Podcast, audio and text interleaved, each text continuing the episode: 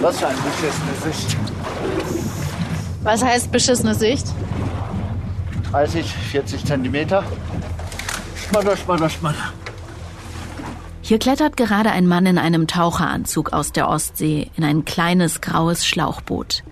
Sein Name ist Tom Kürten. Seine Ausrüstung wiegt mehr als 40 Kilo. Das sieht anstrengend aus. Und dass die Wellen das Schlauchboot immer wieder aus dem Wasser heben, das hilft auch nicht gerade.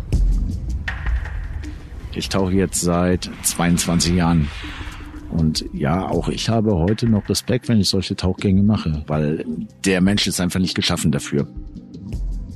Tom Kürten zeigt mir, was ein Taucher in der Ostsee braucht, wenn er bis zu 80 Meter tief tauchen will, um Sprengsätze zu platzieren, um dort die Nord Stream Pipelines zu zerstören. Geht das denn überhaupt ohne U-Boot? Hobbytaucher kommen auf 30, vielleicht 40 Meter Tiefe. Danach wird es immer gefährlicher und man braucht spezielles Equipment. Außerdem kommt noch dazu, auf dem Grund der Ostsee in rund 80 Metern Tiefe ist das Wasser 4 bis 6 Grad kalt. Aber das ist noch nicht alles. Äh, allein das Abtauchen, es wird äh, super dunkel also es ist wirklich, als ob man in einen Raum reingeht ohne Fenster und man macht das Licht aus, es ist schwarz und man sieht nur noch das, was die Lampe tatsächlich anleuchtet. Äh, dann muss man mit Strömungen rechnen, gerade da, wo die Pipeline längs läuft. Da ist immer Strömung. Ich bin Sandra Sperber und ihr hört Operation Nord Stream. Wir rekonstruieren den Anschlag auf Deutschlands wichtigste Gaspipelines Zumindest waren sie das mal, die Ostsee-Pipelines aus Russland. Vor fast genau einem Jahr wurden sie gesprengt. Seitdem ermitteln deutsche und ausländische Behörden unter größter Geheimhaltung. Klar zum Segel setzen? Für diesen Podcast sind wir vom Spiegel zum Ort des Anschlags gefahren. Mit genau der Segelyacht, die auch die mutmaßlichen Attentäter genutzt haben sollen. Das ist die zweite Folge von Operation Nord Stream. Wenn ihr hier jetzt gerade erst einsteigt, hört am besten vorher Folge 1. Okay, hoch das Segel. Wir sind auf der Ostsee unterwegs. Unsere Segelyacht heißt Andromeda. Wir sind damit auf dem Weg zur Insel Rügen. Dort werden wir einen Mann finden, der dem mutmaßlichen Sprengkommando begegnet ist. Die lagen hier, ja, und sind äh, vorgekommen, wollten tanken. Ne? Tanking. Und wir folgen einer Spur der Segelcrew bis in die Ukraine. Wie wir erfahren haben, äh, sind sich die Ermittler sicher, dass sich die Täter sowohl vor den Anschlägen als auch nach den Anschlägen in der Ukraine aufgehalten haben. Was ist am 26. September 2022 wirklich passiert? Wie sprengt man eine Pipeline? Wer ist zu sowas in der Lage? Und wem nützt die Operation Nord Stream? Is the sailing vessel Andromeda. Over.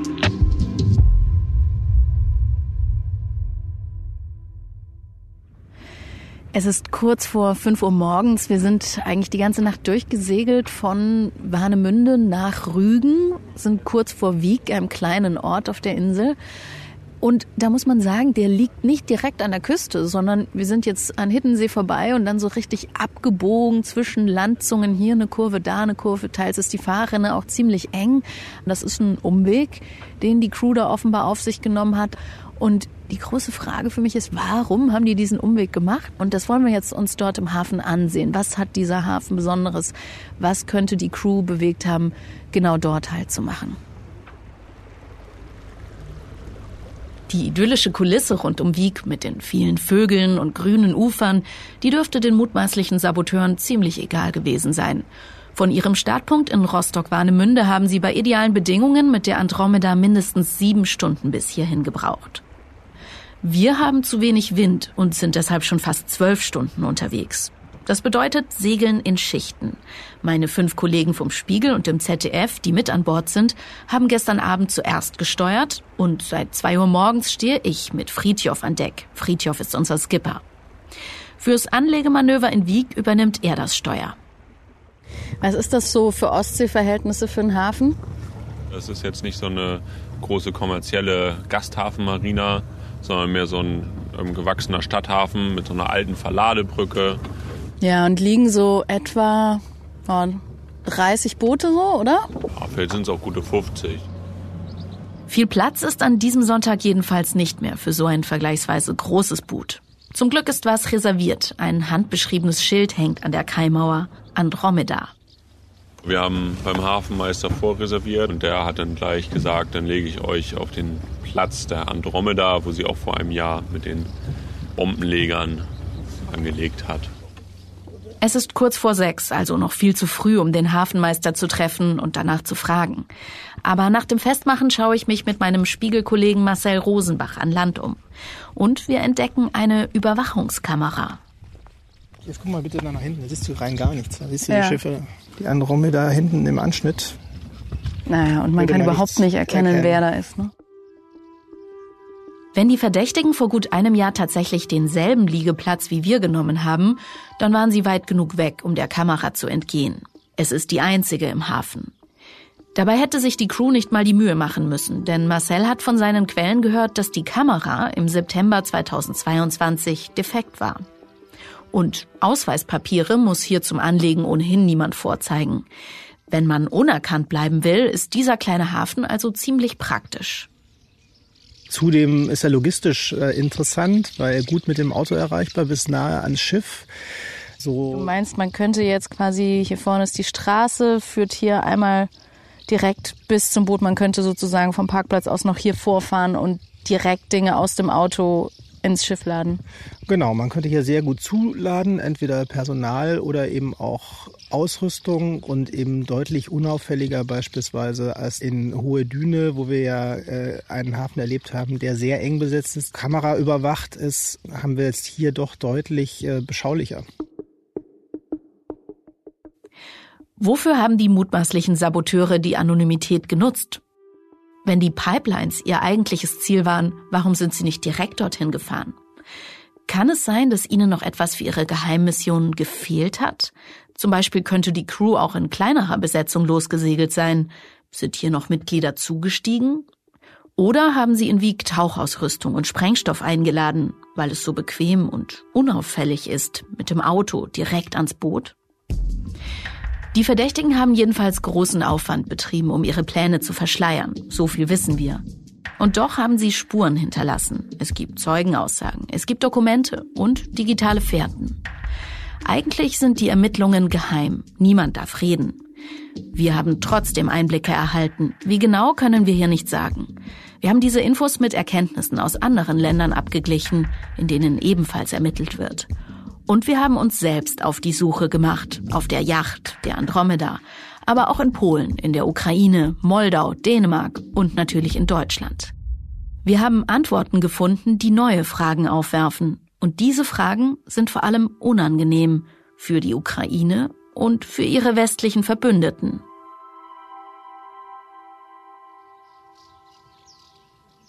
Also mir fällt schon auf, dass die Angelegenheit wirklich behandelt wird wie ein Staatsgeheimnis und auch sehr konsequent so behandelt wird. Marcel beschäftigt sich schon lange mit Geheimdiensten. Er spricht mit Leuten, die da arbeiten, verfolgt die Ermittlungen zum Anschlag auf die Pipelines. Aber sogar er staunt, dass ein Jahr nach einem solchen Ereignis so wenig nach außen dringt. Obwohl bei den Behörden und bei den Diensten, bei den Geheimdiensten sehr, sehr viele Informationen vorliegen und schon seit längerem vorliegen. Das äh, finde ich auf jeden Fall bemerkenswert und man kann sich die Frage stellen, warum das so ist. Die Ermittler halten nicht nur selbst dicht, sie haben offenbar auch vielen Zeugen eingebläut, sich nicht öffentlich zu äußern. Das merken wir im Hafen von Wieg, wen wir auch fragen. Reden mag eigentlich niemand. Fast niemand. Da waren fünf Männer und eine Frau.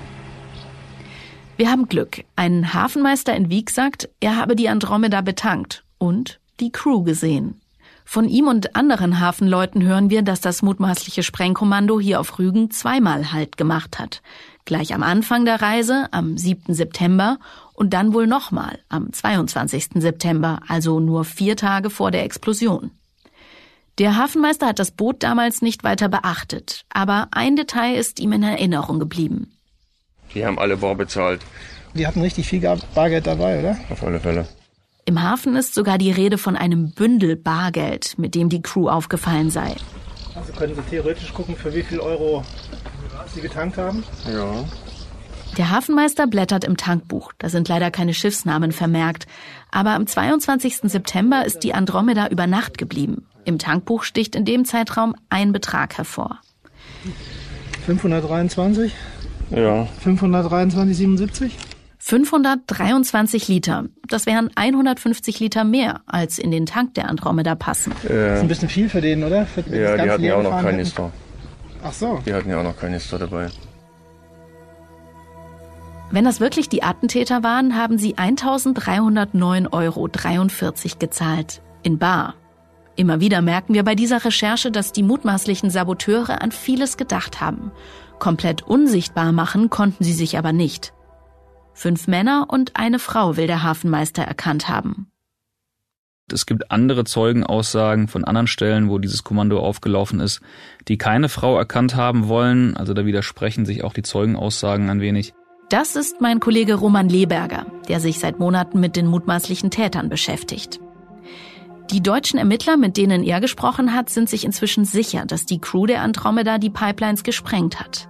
Ein wichtiges Indiz, die Geheimdienstwarnung, von der wir schon in Folge 1 gehört haben. Diese Warnung landet im Juni 2022 beim Bundesnachrichtendienst. Erst meldet sich der niederländische Militärnachrichtendienst, wie wir heute wissen. Die Niederländer gelten als Experten in Sachen Cyberabwehr. Aber diesmal scheinen sie eine menschliche Quelle in Kiew zu haben. Und wir wissen, danach meldet sich der amerikanische Auslandsgeheimdienst CIA und übermittelt dieselbe Warnung gleich nochmal. In dieser Warnung geht es um sechs Kommandosoldaten der Ukraine, getarnt mit falschen Personalien. Es heißt, sie würden ein Boot mieten, mit speziellem Gerät zu den Röhren auf den Grund der Ostsee hinabtauchen und sie sprengen. Die Männer unterstünden dem Kommando des ukrainischen Oberbefehlshabers Valeri Salushny. Präsident Zelensky sei hingegen nicht informiert. Zumindest äh, in der politischen Führung, in der Spitze, war beim Eintreten dieses Anschlags wahrscheinlich schon klar, in welche Richtung das geht. Besonders die Niederlande waren da offenbar sehr gut im Bilde und haben äh, auch nach dem Anschlag noch einmal gewarnt, dass alles darauf hindeutet, dass ukrainische Saboteure dafür verantwortlich sind. Das Bundeskriminalamt, kurz BKA, übernimmt nach dem Anschlag die Ermittlungen. Genauer gesagt die Abteilung Staatsschutz in Meckenheim, einem Vorort von Bonn. Im Fall Nord Stream hilft also der Tipp aus den Niederlanden, die deutschen Ermittlungen in Gang zu setzen. Es war ein junger BK-Ermittler, der sämtliche Charterfirmen an der Ostsee abtelefoniert hat, kontaktiert hat, weil eben der Hinweis aus dem Ausland war, ihr müsst nach einer Charterjacht suchen, die eingesetzt wurde. Das hat eben dieser BKA-Beamte gemacht und hat sämtliche Firmen an der Ostsee, die Yachten, äh, Boote verleihen, abtelefoniert und gefragt, wer im fraglichen Zeitraum eben solch ein Schiff angemietet hatte. Und so kam man dann eben auf die benannte Andromeda. Und dann Action. An einem Morgen im Januar dieses Jahres rücken 13 Kriminalbeamte des BKA aus. Darunter IT-Forensiker, eine Tatortermittlerin und Sprengstoffspezialisten. Ihr Ziel? Räume der Mola Yachting GmbH auf Rügen. Die Ermittler haben einen Durchsuchungsbeschluss dabei. Den zeigen sie den verdutzten Mitarbeitern. Die strafbare Handlung? Herbeiführen einer Sprengstoffexplosion und verfassungsfeindliche Sabotage. Die Andromeda steht aufgebockt unter freiem Himmel. Handwerker schleifen gerade am Rumpf. Um 11.05 Uhr beginnt die Durchsuchung. Sie dauert drei Tage. Dabei haben die Ermittler ziemliches Glück, denn die Charterfirma hat das Schiff nicht geputzt, bevor es ins Winterlager kam. Und die letzten Mieter waren die mutmaßlichen Saboteure. Unter dem Navigationstisch liegt noch ein einzelner Barfußschuh. Auf der Spüle steht eine Kunststoffflasche mit wahrscheinlich polnischer Aufschrift. So notieren das die Kriminalbeamten. Außerdem bauen sie das GPS-System namens Map 721 aus dem Cockpittisch aus. Die deutschen Ermittler finden nicht nur die Andromeda, sie sichern auch, so haben es die Kollegen recherchiert, brisante Dokumente. Natürlich muss man, wenn man so eine Yacht mietet, die muss zum einen bezahlt werden. Natürlich muss man da Ausweise vorlegen, Bootsführerschein, Pässe und so weiter, insbesondere wenn man die aus dem Ausland anmietet. Das haben die Täter natürlich auch getan. Allerdings waren diese Pässe, die man dort abgegeben hat, beziehungsweise auch vielleicht kopiert hat, die waren alle gefälscht oder verfälscht. Die mutmaßlichen Attentäter verschleiern ihre Identität. Vielleicht legen sie sogar irreführende Spuren. Den Ermittlern fallen aber zwei Dinge auf. Erstens, auf dem einen Pass, der verwendet wurde, steht ein Name, Stefan Marku, ein rumänischer Pass, der dort verwendet wurde. Und wir haben großen Aufwand betrieben, diese Person ausfindig zu machen. Marku ist ein sehr, sehr geläufiger Name in Rumänien wie Müller-Meyer-Schmidt hier in Deutschland. Uns ist es dann aber gelungen, durch aufwendige Recherchen in internationalen Sicherheitskreisen genau diese Person zu identifizieren, deren Pass bzw. deren Daten verwendet wurden. Stefan Marku lebt in Moldau. Das ist ein Nachbarland der Ukraine. Ein Teil des Landes nennt sich Transnistrien und wird von Russland kontrolliert. Ist das eine Spur oder nur Zufall? Roman ist jedenfalls gemeinsam mit Kollegen aus Moldau zum Haus von Stefan Marku gefahren. Und er war zu Hause, hat die Tür aufgemacht und war sehr freundlich und zuvorkommend und hat uns wirklich geholfen, äh, weil unser größtes Interesse natürlich daran bestand, irgendwie zu rekonstruieren, wo war sein Pass in den letzten Jahren, wie kamen die Täter an seinen Pass beziehungsweise an Daten aus diesem Pass. Stefan Marcoux ist dann mit Roman alle Urlaubsreisen durchgegangen, die er in den letzten Jahren gemacht hat. Er konnte sich noch ziemlich genau erinnern, wo er mit diesem Pass überall war. Wegen Corona hat Stefan Marcoux den Pass einige Jahre nicht genutzt. Die letzte Reise, an die er sich erinnern kann, war 2019. Er war 2019 damit zuletzt in Bulgarien ähm, und auch in Rumänien in Urlaub. Da kann es natürlich sein, dass vielleicht irgendein Mitarbeiter da eine Kopie gemacht hat und auf dem Schwarzmarkt diese Daten verkauft hat. Also da gibt es natürlich viele Möglichkeiten, wie diese Daten irgendwie in falsche Hände geraten. Roman hat den Mann in Moldau natürlich auch gefragt, ob er den Pass, dessen Daten die mutmaßlichen Saboteure genutzt haben, mal sehen kann. Den hat er leider nicht mehr. Der ist im Oktober, also einen Monat nach den Anschlägen, leider abgelaufen. Den hat er danach zerstört, vernichtet. Also kein Originalpass mehr, aber immerhin ein auskunftsfreudiger Passbesitzer. Was heißt es nun für die Marku-Spur? Hat er wirklich nichts mit dem Anschlag auf die Nord Stream Pipelines zu tun? Wir haben uns viel Zeit genommen, um mit ihm zu sprechen, um auch seine Glaubwürdigkeit beurteilen zu können. Und unser Eindruck war äh, insgesamt, dass er sehr glaubwürdig ist, dass er nichts mit irgendwelchen Sabotagekommandos zu tun hat. Er lebt dort äh, mit seiner Familie, hat eine eigene Ingenieursfirma, ihm geht's gut, hat ein sehr schönes Haus, in dem er dort lebt, das schönste Haus dort in der Straße.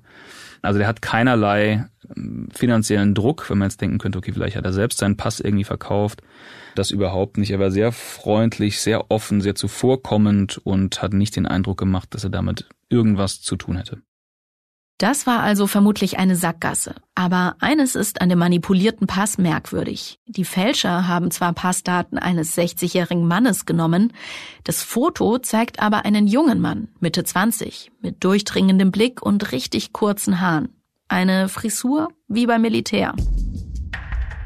Und dieses Passfoto, das ist die zweite heiße Spur. Die BKA-Ermittler, wie auch wir, haben da spezielle Software angewendet. Diese Rechercheart, diese Recherchemöglichkeit nennt sich OSINT, dass man also versucht, über äh, digitale Spuren weiterzukommen oder digitale Anwendungen, wie zum Beispiel Gesichtserkennungssoftware.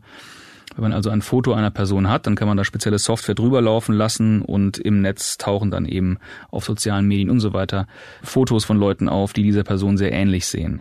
So kommen wir auf einen jungen Mann. Sein Name Valeri K. Und über diese digitalen Spuren im Netz sind wir dann tatsächlich auf Adressen gestoßen, ähm, in der Ukraine wie auch in Frankfurt an der Oder. Und dann sind wir vorbeigefahren und haben versucht, mit äh, mit den Leuten zu sprechen. Ein ukrainischer Spiegelkollege fährt zur Meldeadresse von Valeri K. Sie liegt in einem Plattenbau am Rande von Dnipro. Das ist eine Großstadt südöstlich von Kiew. Er findet dort heraus, es gibt zwei Valeri K den jungen Mann, der mutmaßlich auf dem Foto abgebildet ist, und seinen Vater, der den gleichen Namen trägt. Beide sollen beim Militär sein, das erzählt die Großmutter von Valeri K. Junior. Viel mehr will sie dem Kollegen nicht sagen. Auch im Netz finden wir so gut wie nichts über Valeri K. Sein letztes aktives Profil auf der Social-Media-Plattform VK ist mit einer Telefonnummer verbunden. Gibt man sie in eine App wie Get Contact ein, kann man nachschauen, unter welchen Namen diese Nummer bei anderen Nutzern abgespeichert ist. Und bingo, für Valeris Nummer findet sich da unter anderem K 93. Brigade. Klingt, als könnte das für die 93. Mechanisierte Brigade der ukrainischen Armee stehen. Zur Erinnerung, in der Warnung der Geheimdienste ging es um ein Kommando, das dem ukrainischen Oberbefehlshaber unterstehen soll, also auch Militär. Und es finden sich Spuren zu einer langjährigen Freundin, Inna H. Die beiden sind offenbar nicht mehr zusammen, aber sie haben einen gemeinsamen Sohn. Mutter und Kind leben inzwischen in Frankfurt an der Oder, gemeinsam mit der Großmutter des Kindes. Sie hat gefragt, warum wir mit ihr sprechen wollen. Dann habe ich gesagt, wir haben äh, gehört, dass die deutschen Behörden Fragen an sie hatten. Das ist meine Kollegin Alexandra Reukow. Sie ist nach Frankfurt an der Oder gefahren, zu einem Haus nahe der polnischen Grenze, in dem viele Ukraine-Flüchtlinge wohnen. Dort hat Alexandra bei den Familienangehörigen von Valerie K. geklingelt und hat kurz darauf diese Sprachnotiz aufgenommen. Und sie wollte nicht beantworten, wer sie ist. Eine ältere Frau mit kurzen Haaren hat Alexandra die Tür geöffnet. Wir vermuten, dass es die Großmutter von Valerie K.s Sohn ist, aber genau wissen wir es nicht. Alexandra fragt nach Valerie K., aber die Frau will nicht wirklich reden. Und dann hat sie gesagt, wir sind eine einfache Familie, die Deutschen haben uns gerettet. Warum sollten wir ihnen irgendwas Böses wollen? Das hat sie mehrfach gesagt. Und vielleicht stimmt das auch. Die Ermittler haben jedenfalls eine DNA-Probe von Valerikas Sohn mit genetischen Spuren verglichen, die auf der Andromeda gefunden wurden. Ein Treffer bleibt aber nach unseren Informationen offenbar aus. Also ob er wirklich Teil der Crew war, die auf der Andromeda auf dem Boot war, das wissen wir nicht. Ich halte das für eher unwahrscheinlich. Wir haben keinerlei Hinweise gefunden, dass er irgendeine Art von Tauchspezialist ist oder irgendwie bei der Marine aktiv war. Aber wer auch immer den Pass vorgelegt hat, sah wahrscheinlich nicht sehr anders aus als Valerika, sonst wäre die Person wohl aufgeflogen. Und es gibt noch eine dritte Spur, nämlich die Firma, die die Segelyacht bezahlt hat. Es ist ein polnisches Reisebüro namens Feria Lwowa. Ein Kollege, der sich den Firmensitz in Warschau angesehen hat, beschreibt ihn als unscheinbar in einem Hinterhof, also vermutlich eher eine Briefkastenfirma. Die Firma ist interessant für die Ermittlungsbehörden, weil über diese Firma äh, Zahlungsströme abgewickelt wurden. Das heißt, da gibt es Spuren, die man rückverfolgen kann. Allerdings, und das haben wir jetzt mehrfach gehört aus sehr gut informierten Kreisen, die sehr dicht, sehr nah an diesen Ermittlungen dran sind, dass man die Rolle dieser Firma nicht überbewerten sollte, dass das keine, ich nenne es mal Geheimdienstbude ist, sondern eher ein Zahlungsabwickler, was wir über die Firma wissen, es gibt eine Geschäftsführerin, laut polnischem Handelsregister Natalia A., 54 Jahre alt. Sie wohnt aber nicht in Warschau, sondern in Kiew. Erkennbare Erfahrung im Tourismus hat sie nicht. Sie hat eine ukrainische Mobilnummer. Da haben wir angerufen und es hat auch eine Frau abgenommen. Als wir uns als Journalisten zu erkennen gegeben haben, hat sie allerdings sofort aufgelegt. Hier kommen wir nicht weiter. Aber klar ist, auch die Reisebürospur führt die Ermittler in die Ukraine. Wir konnten erfahren, dass es offenbar E-Mail-Kommunikation gibt, IP-Adressen, wo diese Firma auch eine Rolle spielt, also zwischen Firma und zwischen äh, Tätern, Tatverdächtigen, die in die Ukraine weisen. Und es gibt noch mehr digitale Spuren in diese Richtung, die die Ermittler gefunden haben.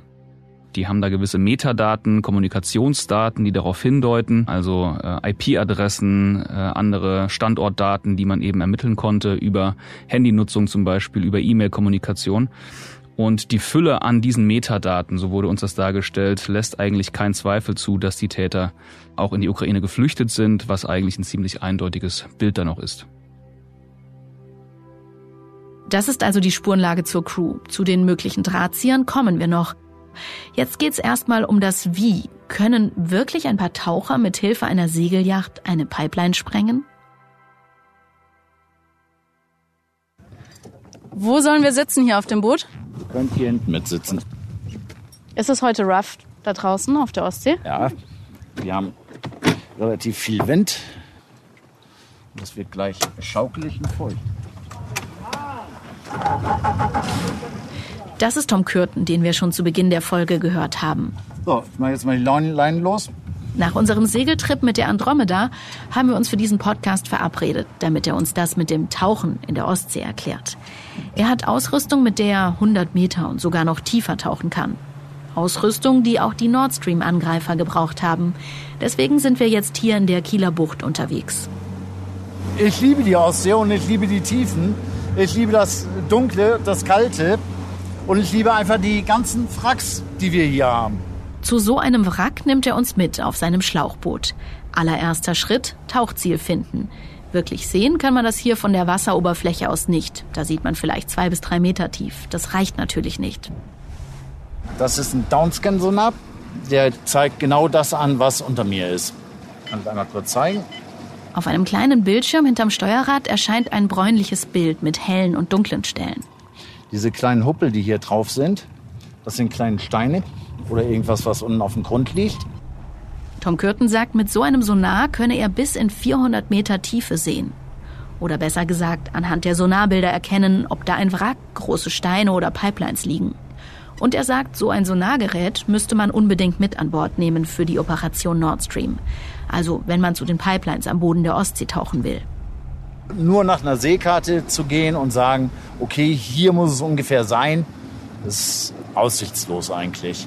Weil die Ostsee ist dunkel, selbst wenn man ungefähr das Wrack oder eben die Pipeline treffen würde, so zehn Meter daneben, findet man nicht.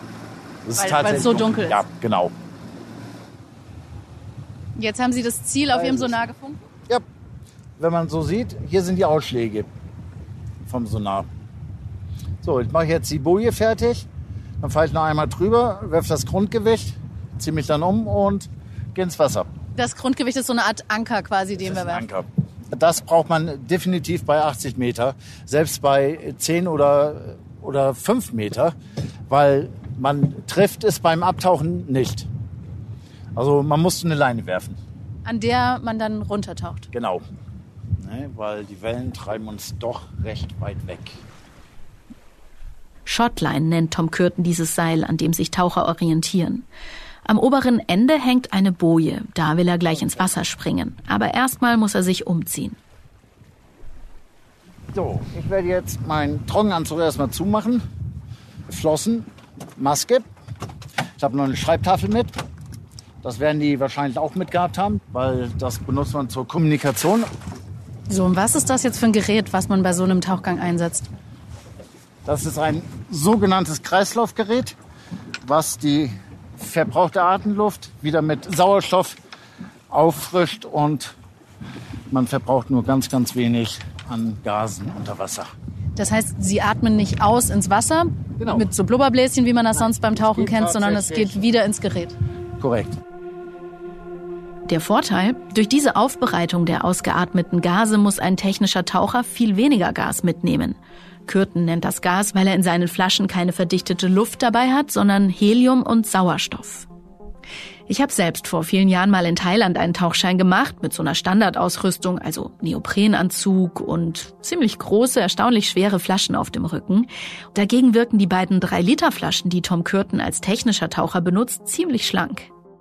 Auf der Andromeda könnte man die locker verstauen. Und während meine große Flasche in Thailand nach etwa einer Stunde unter Wasser meist relativ leer war, kann ein technischer Taucher mit einem Kreislaufgerät mehrere Stunden unter Wasser bleiben, weil sein Atemgas recycelt wird. Und diese Zeit, die braucht er auch bei einer Tiefe von 80 Metern.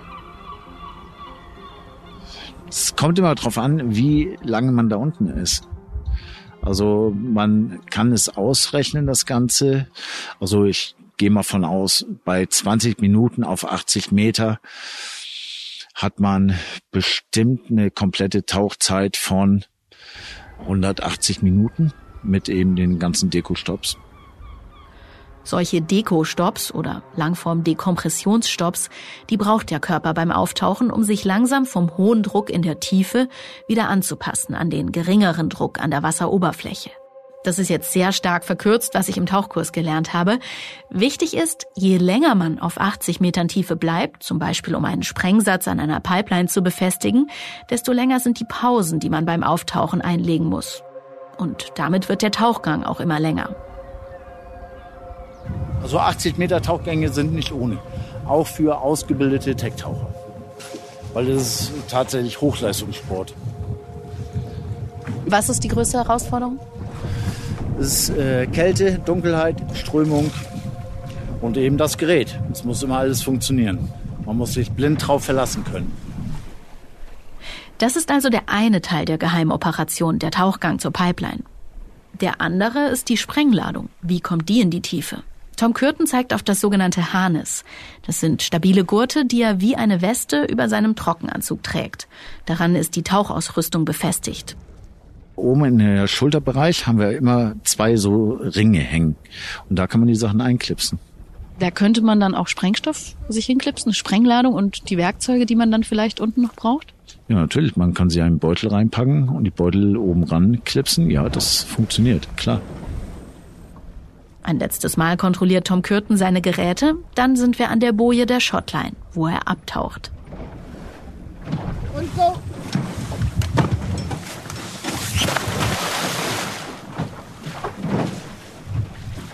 Mit so einer Ausrüstung, einer aufwendigen Ausbildung und viel Erfahrung ist es also schwierig, aber möglich, zu den Pipelines zu tauchen. Das habe ich auf dem Schlauchboot von Tom Kürten verstanden.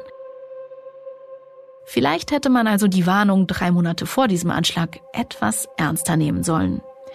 Die Warnung vor einem kleinen ukrainischen Kommando, das mit einem Anschlag Weltpolitik machen will. Also ich glaube, in der Ukraine nicht alles, was dort passiert, ist immer aus einem Guss, dass da top-down quasi oben einer sitzt. Zelensky, der alles Entscheider, der sagt, wir machen so. Ich glaube, das ist ein bisschen komplexer. Es gibt ganz viele Player in der Ukraine, die alle irgendwo das Ziel haben, die Ukraine zu stärken und Russland zu schwächen. So, deswegen ist es durchaus vorstellbar, dass das vielleicht ein rekrutiertes Kommando ist von Leuten mit viel Geld, die eben für ihr Land glauben, sowas tun zu müssen, ohne dass das Zelensky vorher angeordert oder abgezeichnet hat. Es passt vieles zusammen. Erst die Warnung, dann die Andromeda, die Besatzung und die Spuren in die Ukraine. Aber ist es wirklich so einfach? Ist es vielleicht sogar zu einfach? Wir legen mit der Andromeda wieder ab und fahren in der nächsten Folge zu den dänischen Erbseninseln. Da hat die Crew vor einem Jahr auch Halt gemacht, ganz in der Nähe der Tatorte. Aber dort, im Gebiet der späteren Sprengungen, waren kurz vor dem Anschlag auch andere, größere Schiffe unterwegs, aus Russland, auffällig viele. Sie hatten ihre Identifikationssysteme ausgeschaltet. Wir hören, was hinter diesen sogenannten Dark Ships steckt. Und wir schauen auf die Motivlage. Wer hatte überhaupt ein Interesse daran, die Pipelines zu sprengen? Darum geht es in der dritten Folge von Operation Nord Stream. Abonniert den Podcast, wo immer ihr am liebsten hört, wenn ihr keine Folge verpassen wollt. Kommenden Montag gibt's dann die nächste Folge und mit Spiegel Plus hört ihr sie schon eine Woche früher. Loggt euch auf spiegel.de ein oder holt euch ein Spiegel Plus Probeabo für nur einen Euro für die ersten vier Wochen. Mehr erfahrt ihr unter spiegel.de slash Nordstream. Operation Nord Stream ist ein Spiegel Original Podcast. Host und Redaktion Sandra Sperber mit Hilfe von Marius Mestermann und Celine Schuster. Fact-Checking Andrea Sauerbier und Berthold Tunge. Executive Producer Ole Reismann, Line Producer Charlotte Meyer-Hamme. Audioproduktion Philipp Fackler.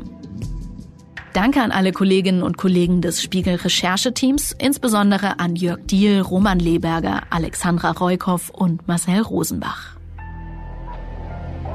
This is sailing vessel Andromeda. Over.